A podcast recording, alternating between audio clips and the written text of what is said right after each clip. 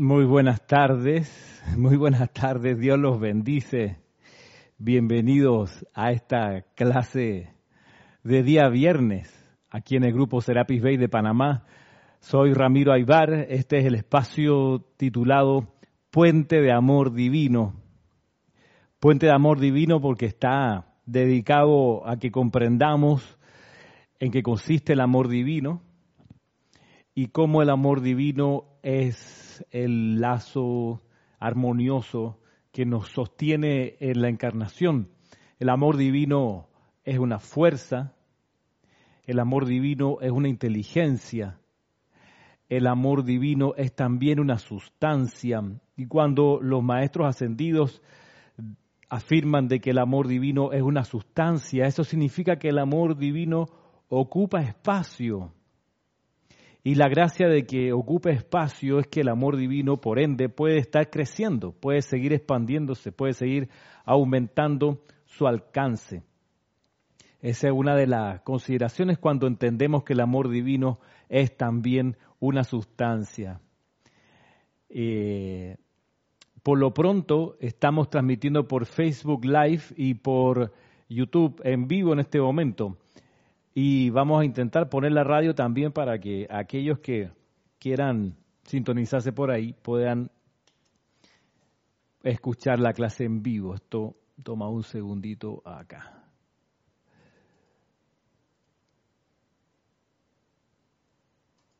Perfecto. Ya estamos también transmitiendo por la radio y, y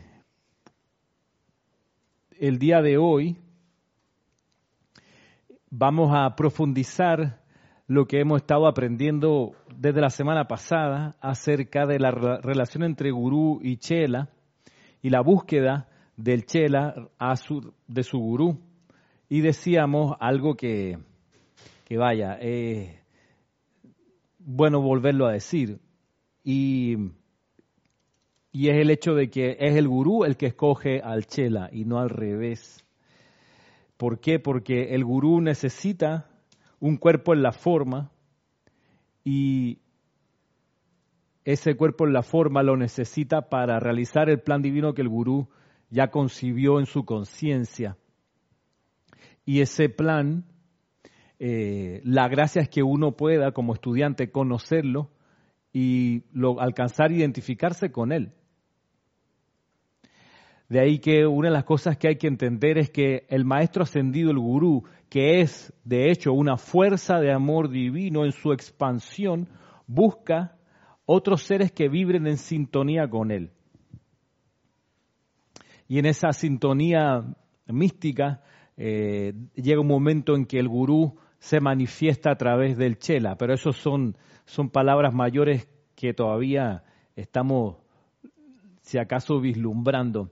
Aprovecho y, me doy un segundito, solamente un segundito, para saludar a los que han reportado sintonía desde Nicaragua, desde Valparaíso, desde aquí de Panamá, eh, desde Argentina, desde Barcelona, em, desde, bueno, ya otras varias personas de aquí de Panamá. Por cierto, esta clase que comienza a cuatro y media de la tarde, bueno, desde, México también nos saludan. Eh, Francisco, saludo, hola Francisco. Leticia de Dallas. Eh, la, la, clase esta de las cuatro y media, si tú estás aquí en Panamá, ya pudieras venir presencialmente. Eso es, eso es importante saberlo. Pero bien, les comentaba que este espacio concentrado en entender que ese amor divino es algo que nos permea permanentemente y de lo cual hemos, hemos de aprender. Esta el amor divino es la lección fundamental de esta escuela. No nos vamos a graduar si no aprendemos qué es el amor divino. Lo demás es importante, pero lo más importante es el amor divino, es conocer y comprender el amor divino en qué consiste y cómo uno se puede constituir en una fuente adicional de ese amor. A través de ese amor es que el gurú, maestro ascendido, puede avanzar en el plano de la forma. Y si nosotros queremos colaborar con él, nuestra primera tarea es conseguir ser una fuente de amor. Y una fuente inmensa de amor divino es el Mahachohan. La semana pasada mirábamos algo que, que nos decía acá en el prólogo de este libro. Gracias. El prólogo de este libro que es, lleva por título El Sendero del Chela. Este es el volumen 2. Solo hay volumen 1 y volumen 2. Y en este, en este volumen consideramos un, un extracto que está puesto en la introducción del libro. Y en la introducción del libro decíamos lo siguiente. Voy a repasarlo porque puede que tú te estés conectando por primera vez a esta clase y si estuviste en la clase anterior no importa porque siempre sirve eh, repasar los contenidos y, así absorberlos un poquito más. Decíamos, por ejemplo, que lo siguiente, que cuando, cuando el chela, dice el Mahacho Han, cuando el chela encuentra al maestro cuya obra corresponde a su propio tono y llave tonal, naturalmente dice allí asume su morada. El chela o el estudiante. Y, y, bien lo decíamos la semana pasada, hay que estar claro que a veces uno cree que es estudiante, en verdad no es estudiante, es lector de la enseñanza. Un estudiante se caracteriza por estudiar, un gobernante por robar, no, por gobernar, los, gobernantes gobiernan, eh, un juez juzga, ¿ok? Eh, un profesor enseña, un estudiante estudia. De ahí que, como estudiante de la luz, tenemos que tener una relación de amor con los libros y con la enseñanza de los maestros ascendidos. Si uno, si uno, si uno agarra el libro para hojearlo, pues que no se engañe, uno es un ojeador del libro, no es un estudiante de la luz. Un estudiante de la luz requiere ser concienzudo, ser eh, dedicado a esto, conocer y, a, y, amar y enamorarse de la enseñanza. Y eso uno lo consigue, por supuesto que invocando, trayendo la radiación, pero también comprendiendo. Miren que no es menor tener los libros en nuestras manos. ¿okay? Los maestros ascendidos hicieron una excepción en su plan divino. La excepción fue, vamos a enseñarle a los hombres, a, los, a las mujeres, vamos a enseñarle la ley, se la vamos a decir en palabras de asentado que la puedan entender, gracias a la dispensación del poderoso Víctor. Y sigue ese, ese alto en el camino que ellos hacen para explicarnos la ley es algo que hemos de honrar con nuestra devoción. Eh, por cierto, me pueden enviar sus preguntas también por los chats. Aquí los estoy viendo. Tengo aquí las pantallas encendidas. El chat de YouTube y el chat de Facebook Live. Cualquiera de los dos lo puedo ver y, y los puedo atender. Dice el Mahacho Han, cuando el Chela encuentra al maestro cuya obra corresponde con su propio tono y llave tonal natural, asume allí su propia morada. Luego viene uno de los periodos más difíciles para el neófito, debido a que su propia personalidad discordante y pendenciera podrá estar muy incómoda en la presencia del maestro a quien el neófito ha escogido emular. Muchos no pueden quedarse y posponen su día de logro por su propia selección autoconsciente, pero quienes permanecen eventualmente encuentran que la vibración del maestro canaliza su propia energía y si bien ellos parecen ser más bien absorbedores negativos por un tiempo, comienzan entonces a crear conscientemente a través de su propia presencia tal cual lo hace el maestro, y pasan del estado de neófito al de adepto. Este primer párrafo eh, tiene varias cosas importantes, ya lo comentamos la semana pasada, y permítame un énfasis pequeño, donde dice aquí el discurso que uno por su propia selección y debido a la discordia, eh, termina como saliendo de la radiación del maestro, dice, bueno, pospone su día, pospone su día del logro. Y entonces, ¿qué es el día del logro?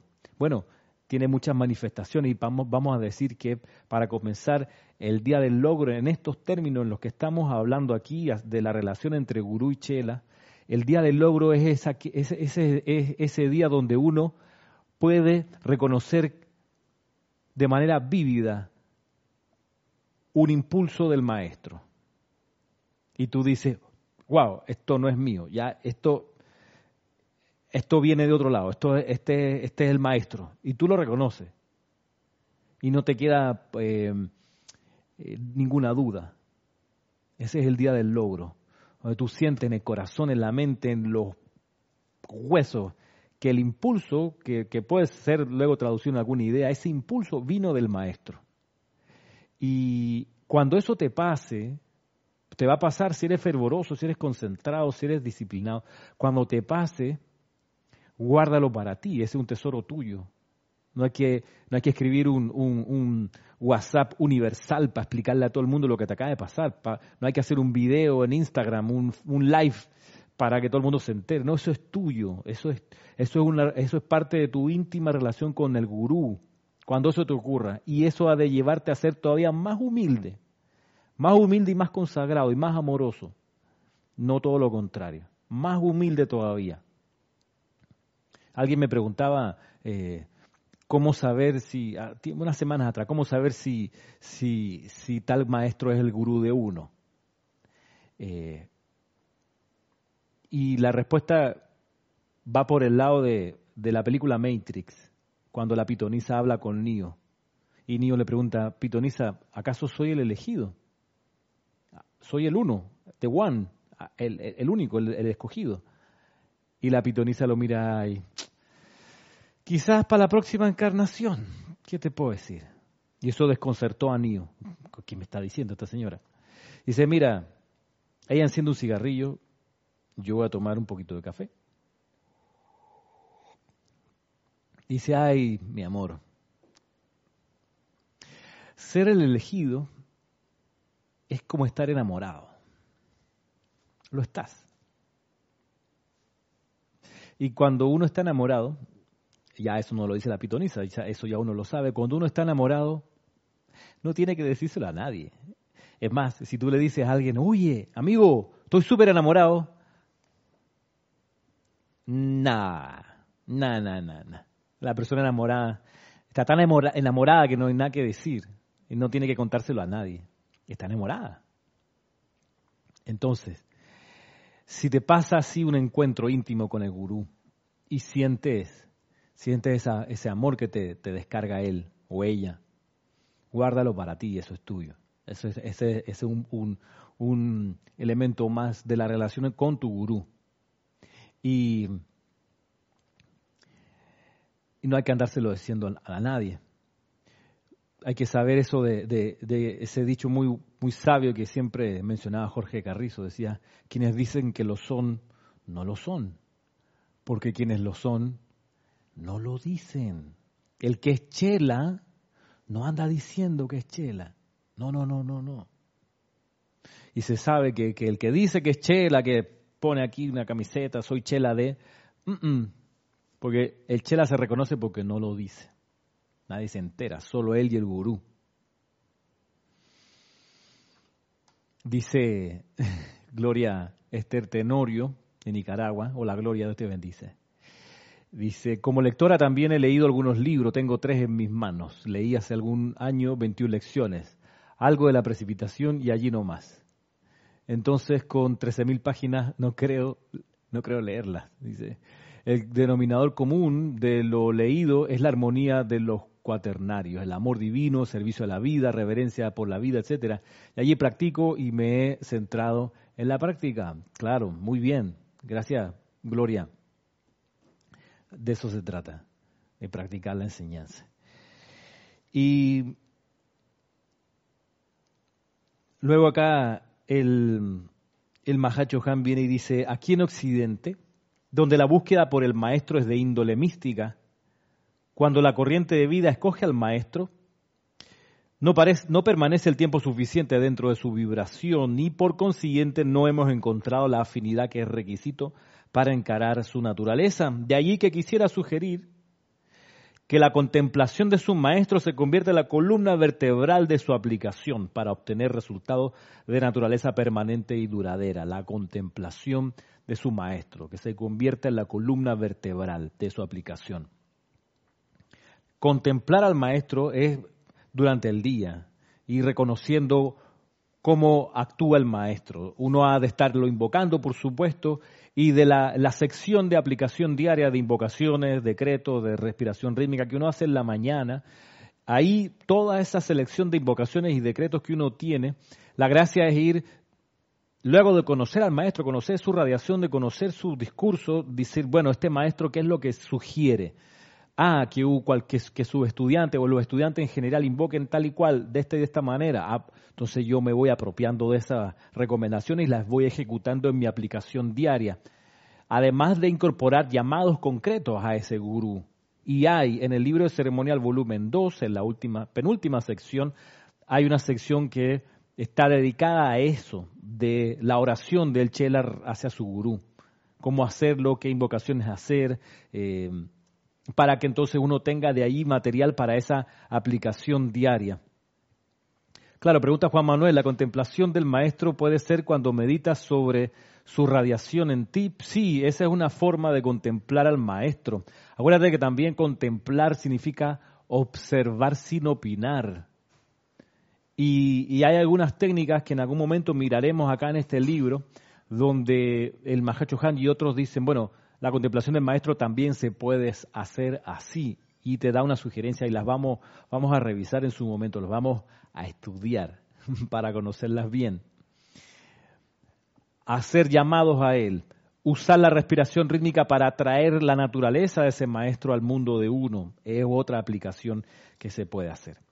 Vamos a dar vuelta a la página y avanzar, ya entrando a este capítulo un poquito más, que dice el capítulo, eh, dice, disciplina requerida al Chela. La disciplina requerida al Chela. Hace rato que quería compartir con ustedes este material. La semana pasada comenzamos con la página 1. Este, a ver, aquí hay un mensaje de Alcides Jesús. Dice, también hay que considerar que el maestro de este periodo de dos mil años para toda la humanidad es el maestro ascendido San Germain, al margen de que pueda existir alguna afinidad con algún otro. Es cierto, Alcides. Es cierto, y mucha gente, y es normal, que se sienta muy afín al maestro ascendido San Germain. Ahora, no toda eh, la, humanidad va a estar solamente conectada con el maestro ascendido San Germain. Eh, todos los chojanes también son objeto de, chelas. Hay chojanes todos los demás, o sea, del primer rayo el maestro ascendido el Moria, del segundo rayo el maestro ascendido Lanto, del tercer rayo el maestro ascendido Pablo el Veneciano, del cuarto rayo el maestro ascendido Serapis Bey, del quinto rayo el maestro ascendido Hilarión, del sexto rayo la maestra ascendida Lady Nada y del séptimo rayo el maestro ascendido San Germain. Esto, la, permítame, permíteme eh, Alcides, si me permites, eh, la siguiente analogía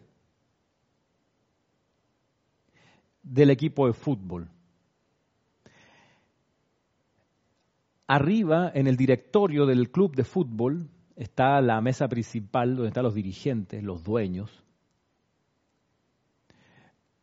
Ahí está el Señor del mundo, ¿ok? perdón por la analogía un poco burda, pero es para para ver si sirve pedagógicamente. En la mesa de los directivos, los dueños, los inversionistas, ahí están como presidente el señor Gautama, el señor del mundo. Perfecto. A su alrededor, los demás miembros de esa junta directiva están los miembros del tribunal kármico. El señor Gautama, el señor del mundo, es la ley y los miembros del tribunal kármico ejecutan esa ley. Ok. Más abajo tenemos ya el equipo de jugadores. Y el equipo pues tiene portero, defensa, mediocampo, delantero y reserva inclusive. Bien, el capitán del equipo es el maestro ascendido San Germain. Y los otros compañeros del equipo son los chojanes de los rayos. ¿Sí? De ahí que todos son importantes en el club. El capitán del equipo, los compañeros del, equipo, los directivos, el presidente del club, son todos importantes para hacer que siempre haya victoria y júbilo y logro. Entonces, de ahí que eh, es bueno también abrir la puerta a los demás maestros porque puede que uno sea escogido por un maestro ascendido que no es el maestro ascendido San Germain, y bien puede ser el Mahachohan, por ejemplo, el Arcángel Miguel. Hay otro libro, no sé si sabe, hay otra compilación que sacamos justo este año 2020, a principio, en enero, que es una compilación que se llama Chela, busca tu gurú. De ahí yo encontré que de todos los maestros ascendidos que están en los discursos, y desde, el, desde el año 30 al 39 y del 52 al 61, de todos los maestros ascendidos hay en realidad un puñado que tienen chelas y que buscan chelas. Hay un puñado el Señor del Mundo, el Señor Maitreya, los instructores mundiales, el Mahachohan, los Chohanes de los rayos, el Arcángel Miguel, la Maestra Ascendida Lady Guanyin, por ahí, y el Maestro Ascendido Señor Ling. Todos buscan chelas y entonces todos están en sintonía con, con, ese capitán del equipo. El capitán del equipo es como el 10, el número 10 en la cancha, ¿no? El que recibe los balones y los reparte y arma la jugada. Maestro Ascendido San Germain es eso guardando las proporciones. Bueno, avancemos. Rosa María Parrales, de León, Nicaragua. Bueno, saludos, bendiciones, amor divino a todos los que están reportando sintonía desde Nicaragua. Han tenido una semana de esas eh, especiales para aprender lecciones de, de fe y confianza en la presencia yo soy, que, el amor de los maestros ascendidos se deje caer, sentir, permear todo Nicaragua. Aquí en Panamá llovió mucho, pero no tanto como en Nicaragua. Ahí sí hay provincias donde ha habido muchas inundaciones aquí en Panamá, producto del, sistema eh, ciclónico de estos días, pero nada como Nicaragua, Honduras y Guatemala. Mil bendiciones a cada uno de ustedes. Ustedes son ese foco de luz ahí en Nicaragua. Igual que en Estados Unidos, los que están escuchando esta clase son ustedes el foco de luz, el foco de paz en lo que está ocurriendo en su país. El espíritu divino de Norteamérica fluye a través de ustedes. Cada país tiene su espíritu divino, su plan divino.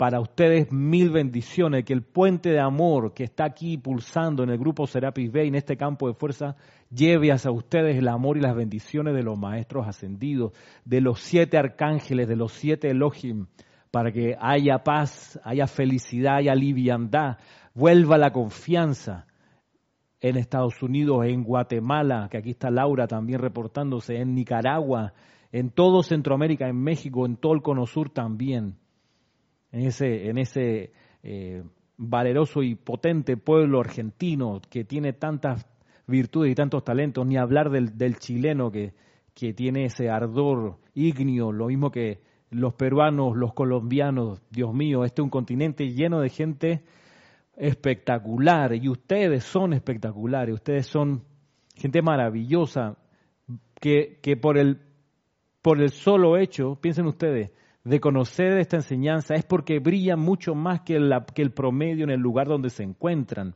O sea, la enseñanza no habría llegado a ustedes y ustedes no habrían llegado a la enseñanza si el brillo que ustedes emanan no hubiese sido suficiente y ustedes emanan ya de por sí una cantidad de luz y de amor divino que les permitió llegar a la enseñanza y la enseñanza llegar a ustedes. Ustedes son esos focos de luz allí donde están. Avancemos, página 1. Dice, el Chela le pregunta, estoy repasándolo la semana pasada, hay cosas que vale la pena volver, volver a revisar por un segundo.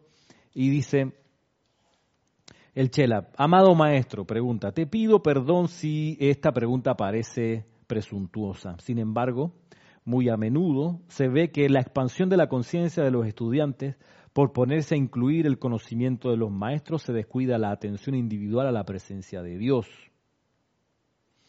Viene el gurú y le dice, bendito Chela, esta es ciertamente una realidad, una fase del desarrollo espiritual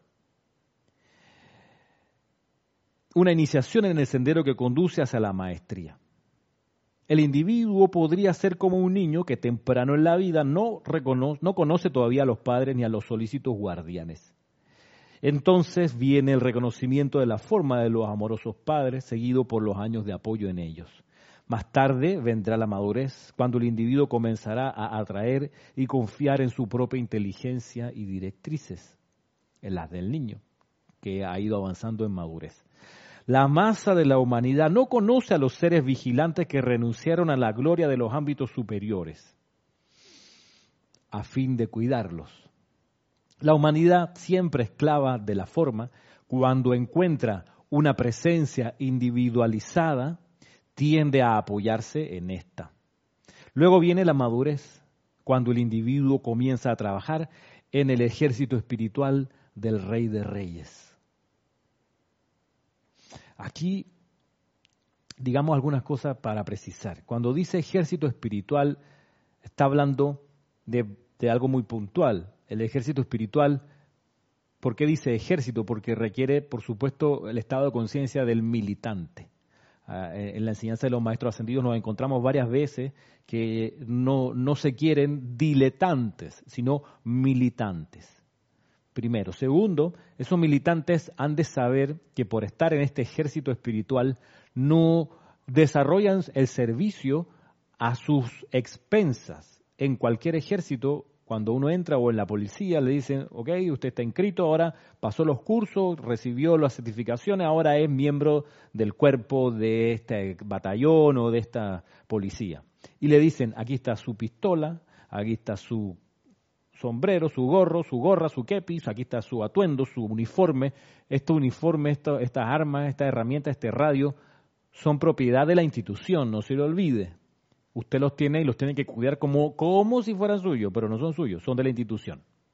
Cuando usted no esté de, de servicio, deje estas cosas en su casa o en el locker aquí en la estación de policía o en el, o en el regimiento pero esto sigue siendo y va a ser siempre propiedad de la institución. Bueno, en el ejército espiritual, donde hay estudiantes de la luz militantes, no diletantes, militantes, bien, en ese ejército espiritual todo lo que uno requiere para servir no es de uno, pero es provisto para que uno pueda servir. Es cosa de que uno se ponga las pilas y quiera dar el paso de servicio y em, van a empezar a venir al mundo de uno las herramientas. Y esas herramientas son de la presencia yo soy, que es la propietaria primera y final de todo esto. Lo otro que hay que precisar es cuando dice aquí, dice el ejército espiritual del rey de reyes. El rey de reyes no es Jesús. ¿Okay?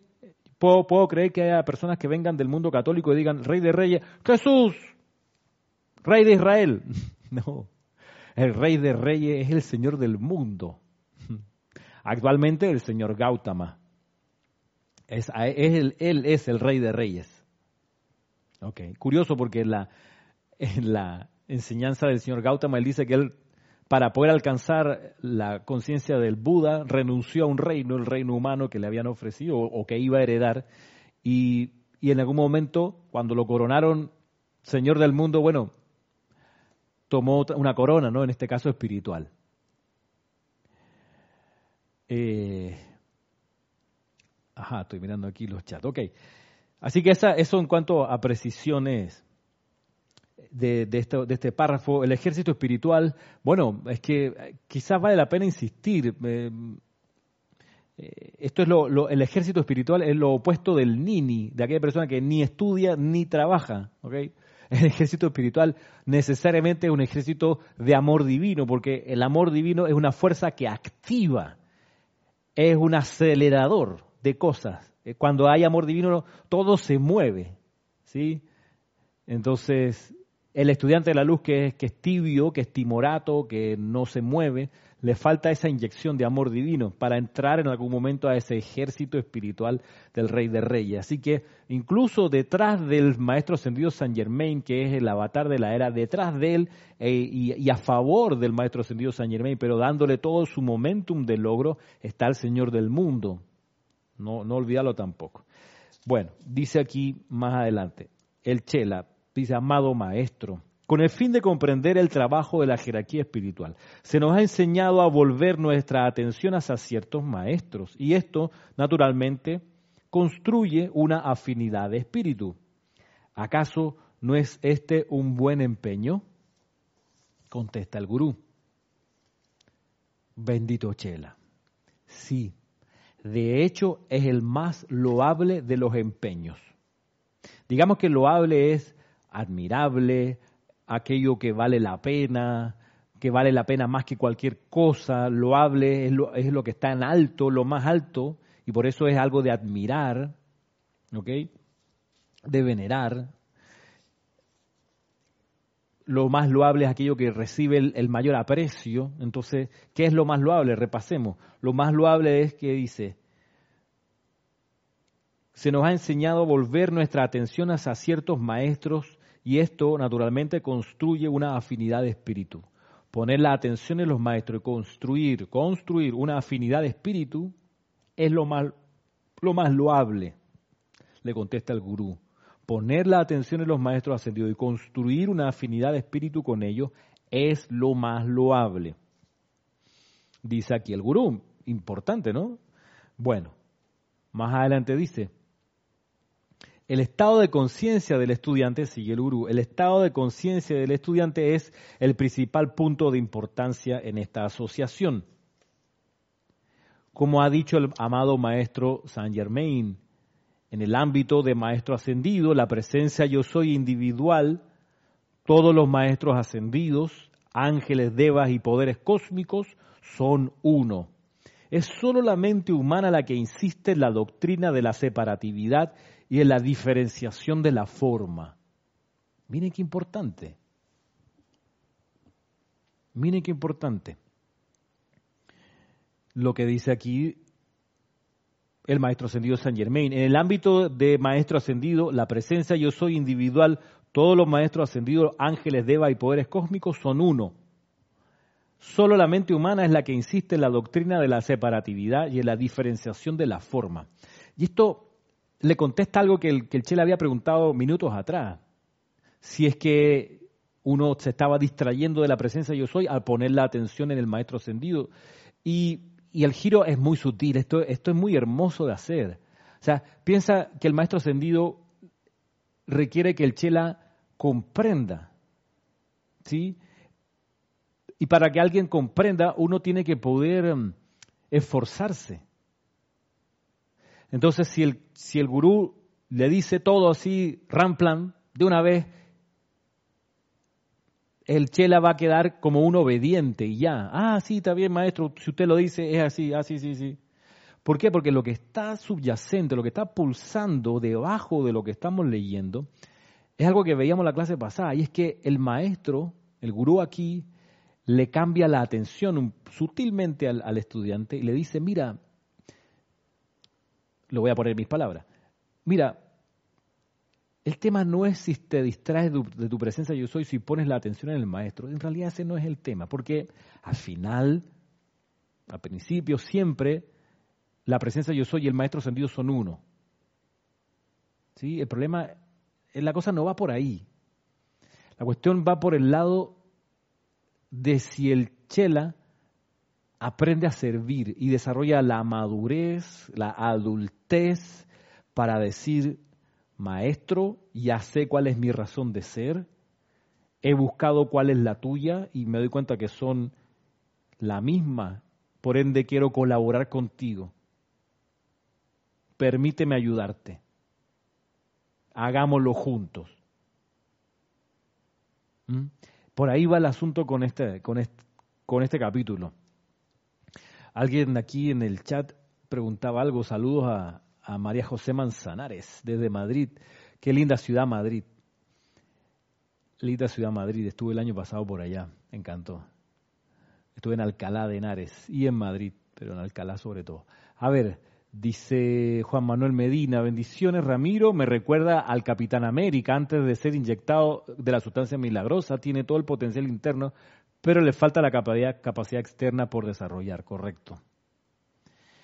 Alonso dice, Alonso de Manizales. Saludos, ¿cómo estás, Alonso? Dice, todo este estudio es para encender la luz, ascender la luz, sin lo que llaman muerte, más temprano que tarde, correcto. Y para alcanzar la ascensión en la luz, hay que saber que la ascensión uno no la puede lograr solo, necesita ayuda. La ascensión se alcanza siempre y únicamente con la asistencia de los maestros ascendidos. Por eso me ocupa que entendamos bien en qué consiste la relación con los maestros ascendidos. Y algo aquí estamos empezando a vislumbrar. Avanza el Chela y le pregunta ahora al maestro, ¿Cuál es la actitud correcta de conciencia que un estudiante aplicado debe asumir al esforzarse en acercarse a los maestros y sin embargo desarrollar la madurez y la gracia individual? La actitud correcta. Qué buena pregunta. Me voy a subir las mangas porque aquí viene algo crucial. El Chela hace la pregunta de oro. Maestro, ¿cuál es la actitud correcta? Esto es importante. En serio que me subo las mangas porque quiero poner el énfasis de que lo que viene es crucial. Miren ustedes.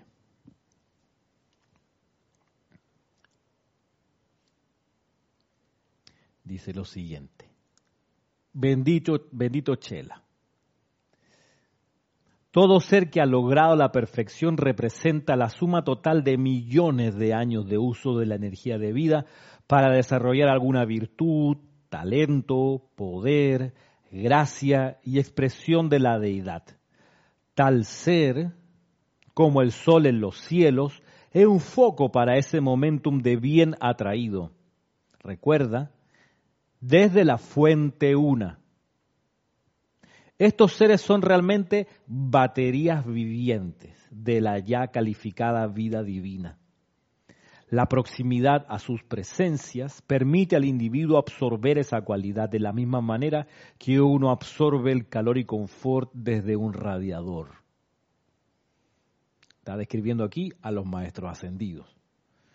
Dice, todo ser que ha logrado la perfección, es decir, todo maestro ascendido, representa la suma total de millones de años del uso de la energía de vida para desarrollar alguna virtud, talento, poder, gracia y expresión de la deidad.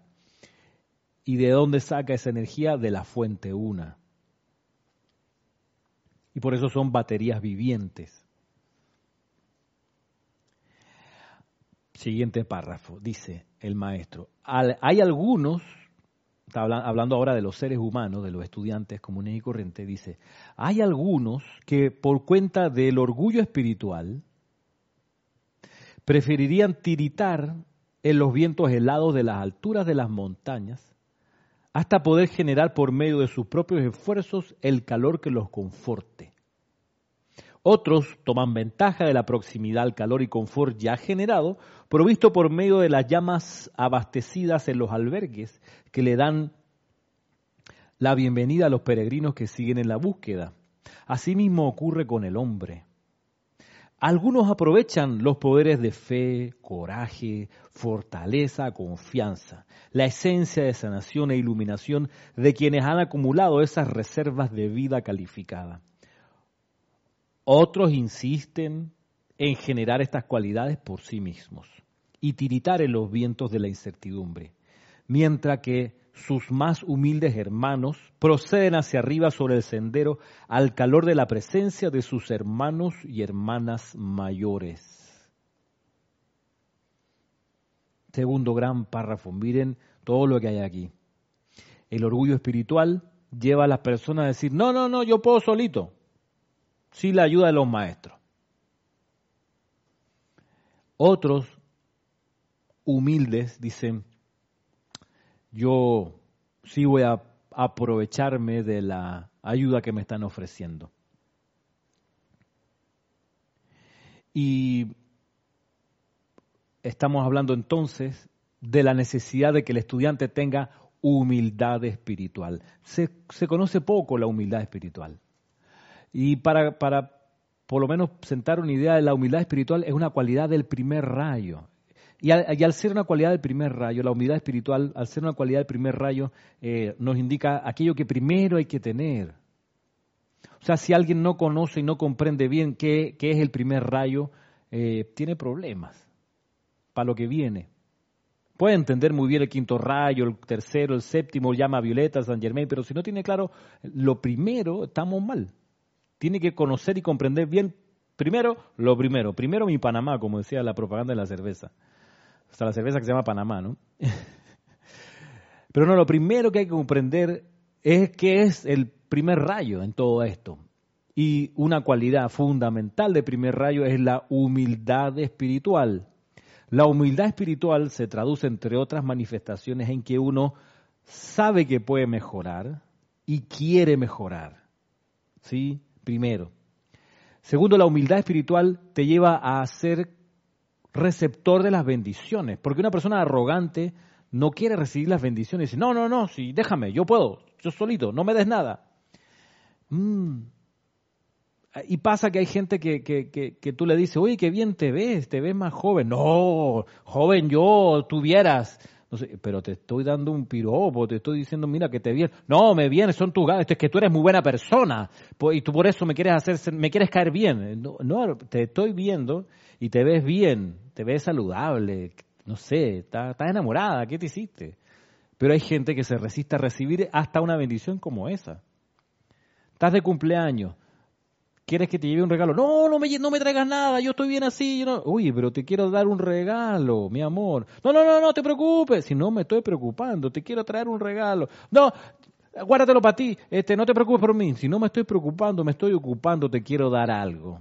Entonces hay gente que, incluso en esos, en esos detalles de la vida, no saben recibir bendiciones. ¿Mm? Ah, no, pero sí, malas noticias, sí hay sí tan rapiditos y finos. No me digas lo bueno, dime lo malo, que lo bueno ya lo sé. O sea, esa actitud bizarra. Eh, entonces, lo primero que hay que saber es que la cualidad de humildad espiritual hay que cultivarla, hay que conocerla, hay que eh, buscarla, vivirla, experimentarla. Y una forma de entender la humildad espiritual es decir, wow, yo sé que tengo aquí adentro mi presencia de Dios yo soy, cierto, el poder más grande del universo, pero también sé que hay hermanos míos que ahora son maestros ascendidos, que llevan millones de años desarrollando alguna cualidad y me la están ofreciendo, humildemente se la acepto, gracias. Porque esa cualidad la necesito para poder avanzar, la necesito para poder prosperar, para poder servir en este ejército espiritual. Entonces, en humildad espiritual doy gracias y la acepto humildad espiritual.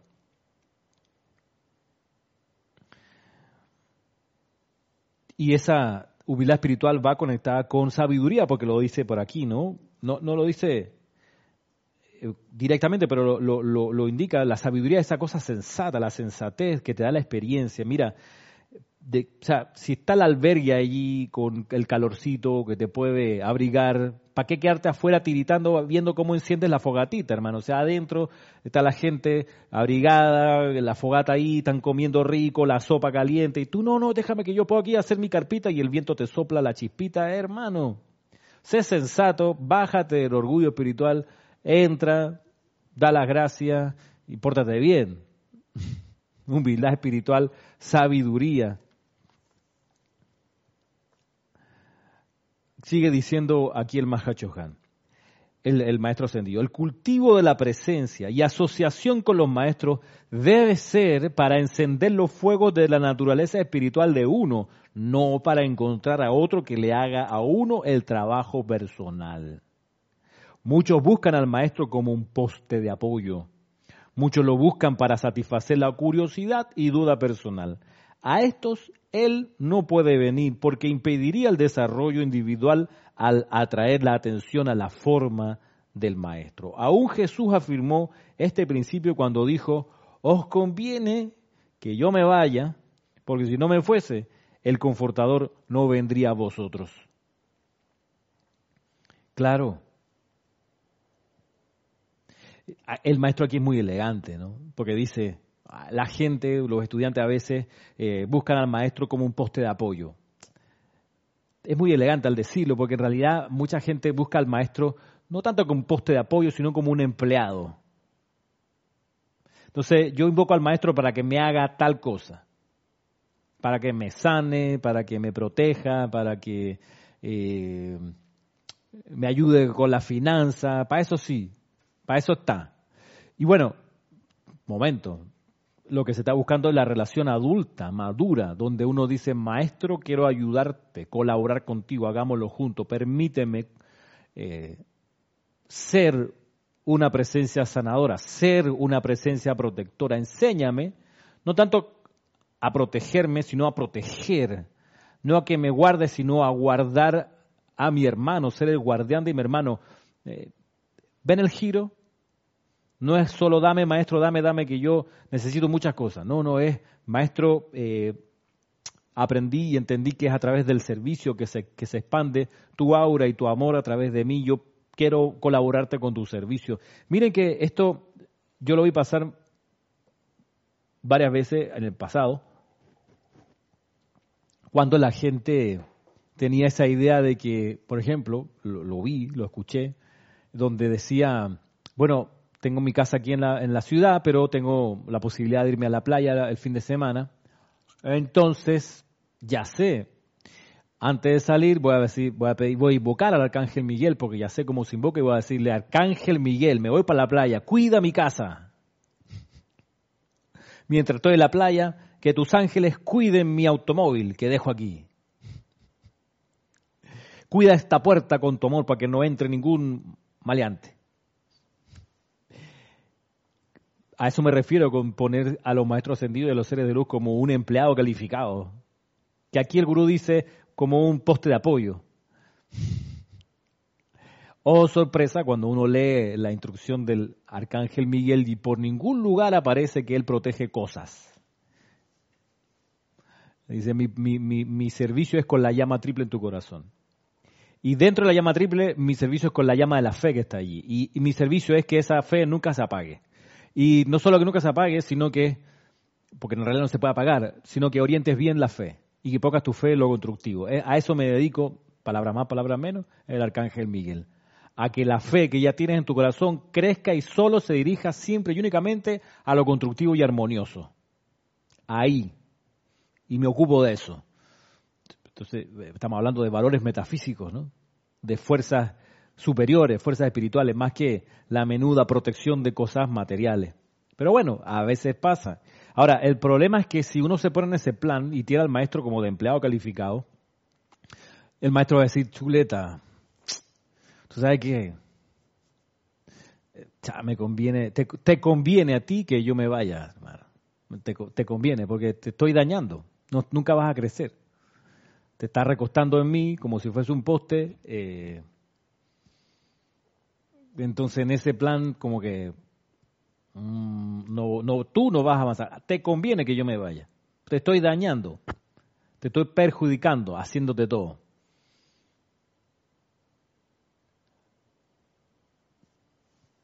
Miren el énfasis entonces que hace aquí el maestro. Luego viene otra pregunta del Chela. Dice así. Eh, estoy leyendo aquí. Ahí dice Juan Manuel Medina, bendiciones Ramiro, hay un tema dentro de la Sagrada Enseñanza que titula Servicio de Amor No Recibido o algo así. Discúlpame, no lo recuerdo bien, pero creo que ese tema se relaciona con esto. Bueno, servicio de amor no recibido puede ser, Juan Manuel, pero me hace recordar una obra de Shakespeare que se llama Trabajos de Amor Perdidos. ¿Mm?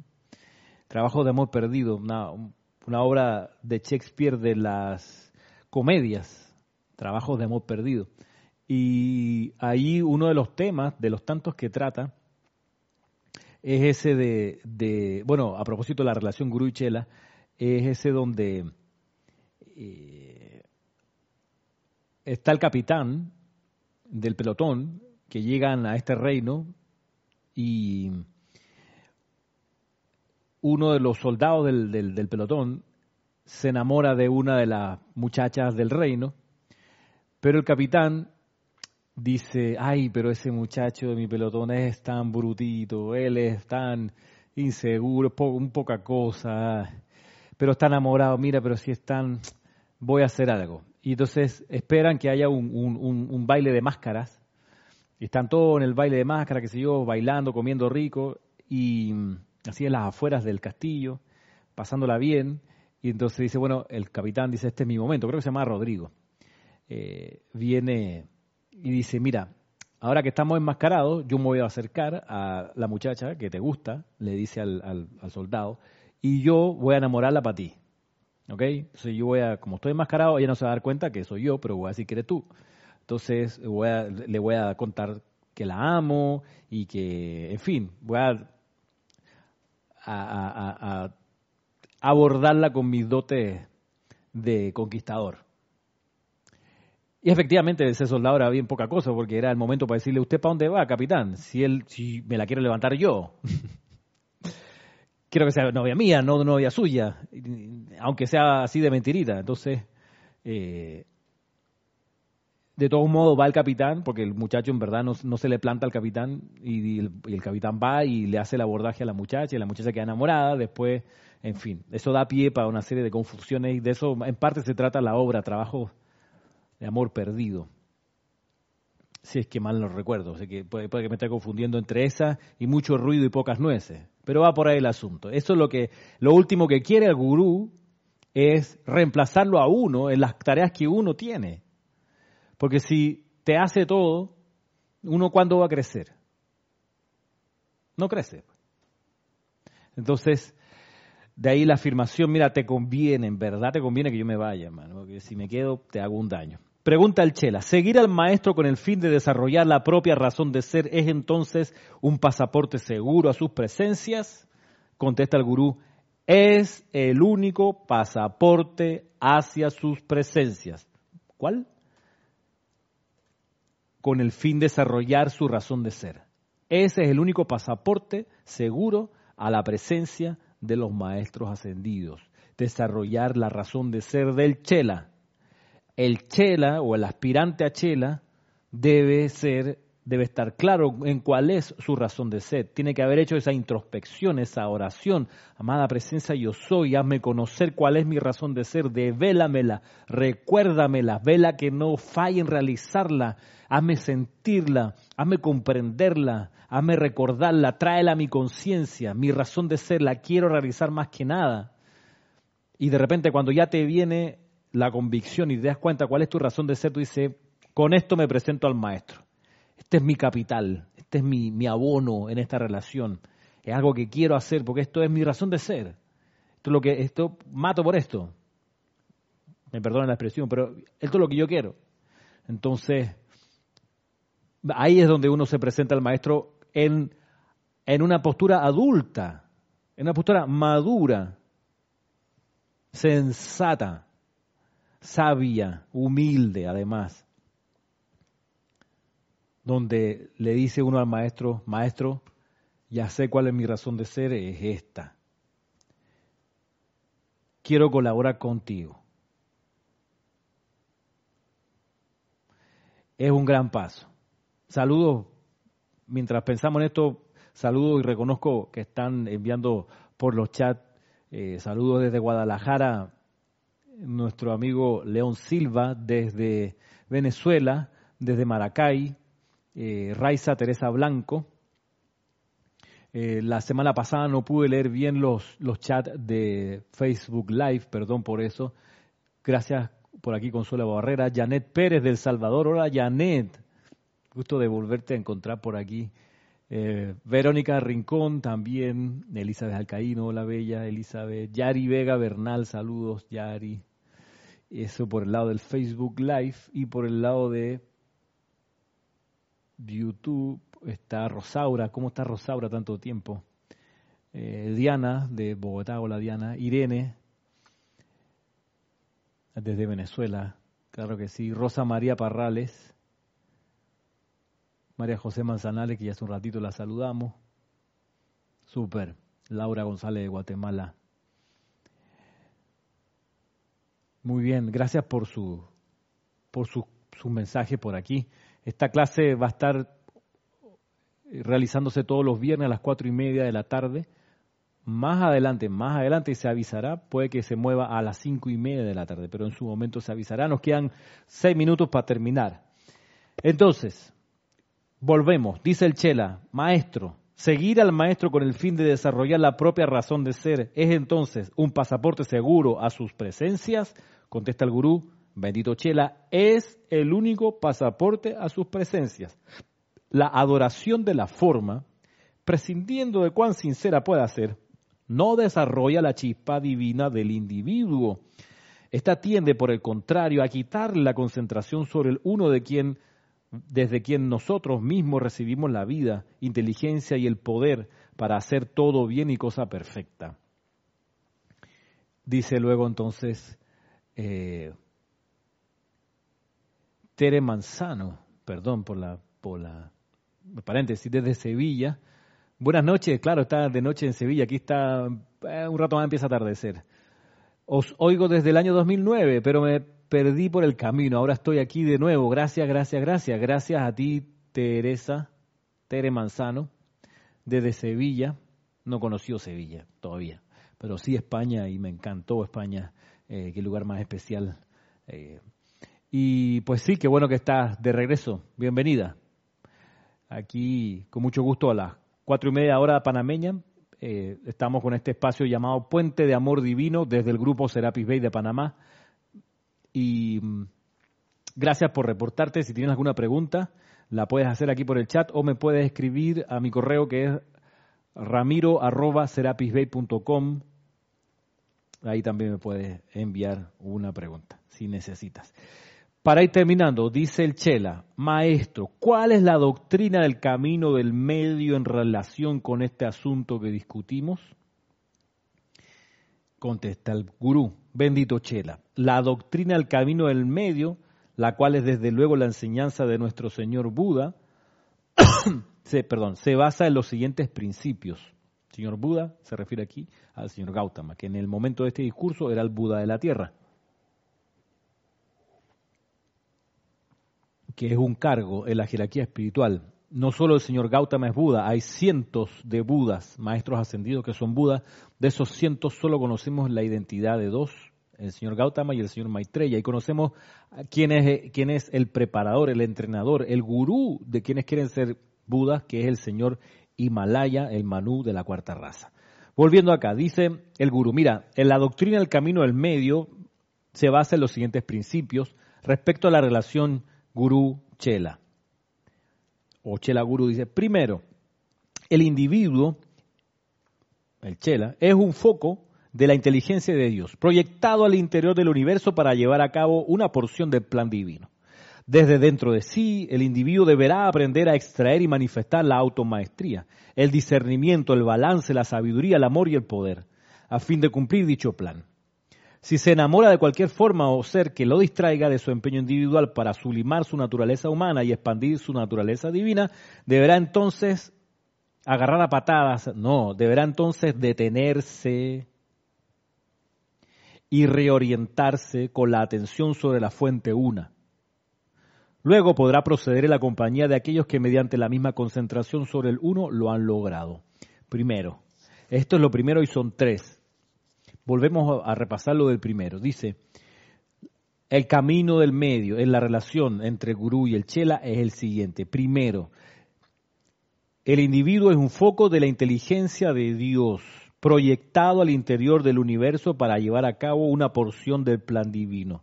Desde dentro de sí, el individuo deberá aprender a extraer y manifestar la automaestría, el discernimiento, el balance, la sabiduría, el amor y el poder a fin de cumplir dicho plan. Parte de lo que está describiendo en esta primera oración es lo que enseñamos o que vamos a enseñar en un próximo taller, taller o seminario, estoy todavía en ese discernimiento, que se va a llamar o taller de la llama triple o seminario del Cristo interno, una de las dos. Eh, probablemente va a ser eh, más de un día, usualmente será fin de semana, eh, para todos aquellos que estén interesados en hacer, dice, proyectar, dice, desde dentro de sí mismo, extraer y manifestar la automaestría, el discernimiento, el balance, la sabiduría, el amor y el poder a fin de cumplir dicho plan. Hay una mecánica para hacerlo. Esto los maestros ascendidos no solo lo entregan como algo teórico, sino también como algo práctico y por ahí hay toda una enseñanza sobre cómo hacer esto de manera práctica a través del, manejo de la visualización, de la respiración rítmica, de las invocaciones, de, los decretos, esto se puede hacer. O sea, sería un poco cruel que el maestro, que los maestros ascendidos solo diesen la consigna y no te explicaran cómo se hace. Bueno, hay forma y eso de eso se va a tratar el taller de la llama triple, que viene viene para el próximo año, pero lo digo para que lo vayan pues contemplando como una posibilidad. Dice, desde dentro de sí el individuo deberá aprender a extraer y manifestar la automaestría, el discernimiento, el balance, la sabiduría, el amor y el poder a fin de cumplir dicho plan. Y ese balance, ese balance no solo se refiere al balance de los cuatro cuerpos inferiores, sino al balance de la llama triple, porque la llama triple usualmente está desbalanceada porque hemos puesto nuestra atención en alguno de los aspectos de la llama triple y no en otros, y eso ha hecho que de repente tengamos más desarrollada la llama dorada o la llama rosa o la llama azul, pero las tres tienen que estar en perfecto balance y equilibrio, en igual proporción. Por eso dice aquí, extraer y manifestar la automaestría, el discernimiento, el balance, la sabiduría, el amor y el poder a fin de cumplir dicho plan. Si se enamora de cualquier forma o ser que lo distraiga de su empeño individual para sublimar su naturaleza humana y expandir su naturaleza divina, deberá entonces detenerse y reorientarse con la atención sobre la fuente una.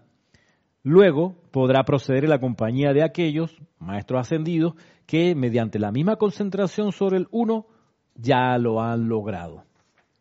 Este es el punto uno de tres que se refieren a la doctrina del camino del medio en la relación entre el chela y el gurú.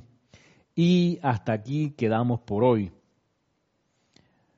Porque ya son acá las 5.30 de la tarde y tengo justo el tiempo para poder cerrar la transmisión y subir al ceremonial que hacemos aquí en la sede del grupo en Panamá. la sede del grupo en Panamá es un, para los que no conocen, es una casa grande con dos pisos. En la planta baja tenemos las clases que damos y que transmitimos, tenemos el salón de clases, la cocina, qué sé yo, la, parte de la, del, del, depósito de los libros, de la editorial Serapis Bay.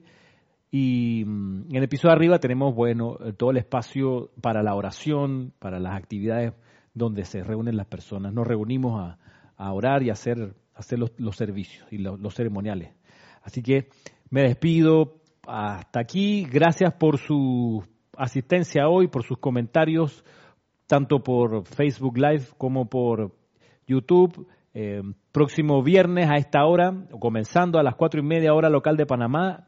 Hay que saber que la hora en Panamá nunca cambia en el año porque estamos muy cerquita de la día del Ecuador, así que aquí no es necesario alterar durante el año los horarios. Lo digo para los que no lo sepan. Así que nos encontramos el próximo viernes en este mismo horario para esta clase Puente de Amor Divino. Muchas gracias. Mil, mil bendiciones.